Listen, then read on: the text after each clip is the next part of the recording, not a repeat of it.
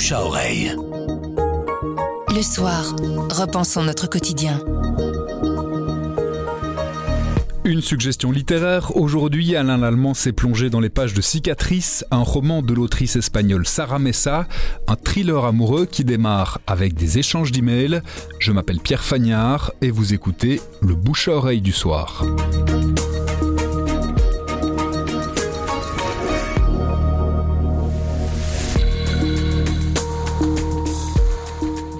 Je voudrais vous parler aujourd'hui d'un récit proposé par la jeune autrice Sarah Mesa. C'est une espagnole, elle nous vient de Séville, ce qui est assez rare, et elle nous parle ici d'une relation épistolaire, mais qui va passer à autre chose. On est une relation épistolaire à l'heure des réseaux sociaux, des groupes de discussion anonymisés, et cette jeune femme, 22 ans, elle a des prédispositions littéraires, elle aime bien lire, mais pas trop, elle est approchée en ligne par un homme courte, dont elle ne connaît rien et qui va lui envoyer des livres de son choix, puis des caisses de livres, des parfums, bientôt des vêtements. Elle se sent un peu débordée comme ça et lui de son côté, il se fait pressant pour obtenir des retours, des notes de lecture, des commentaires en toute correction, tout bien tout honneur. Et puis, il l'incite à écrire une nouvelle, il la commente et va se développer comme cela une relation de, suggestion, presque une soumission. Ils vont se rencontrer, ils vont s'enlacer. Le lien est décrit avec brio, ne se fatigue jamais jusqu'au dénouement.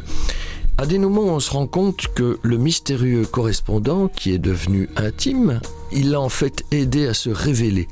Et reste la cicatrice d'une histoire, comme d'un accouchement sous césarienne. C'est sans doute pour cela que ça s'appelle cicatrice. D'abord, c'est ensoleillé. Ça, c'est la première des choses très agréables dans ce genre de lecture. On est en Espagne. L'autre chose, c'est intrigant. On n'est pas oppressé, on est curieux de savoir ce qui se trouve derrière ce correspondant. Et on reste évidemment sur sa fin. La troisième des choses, c'est que ça vous grandit.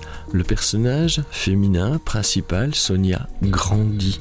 Ça, c'est très chouette. C'est publié par Sarah Messa aux éditions du Rivage, 240 pages, 8,07 euros.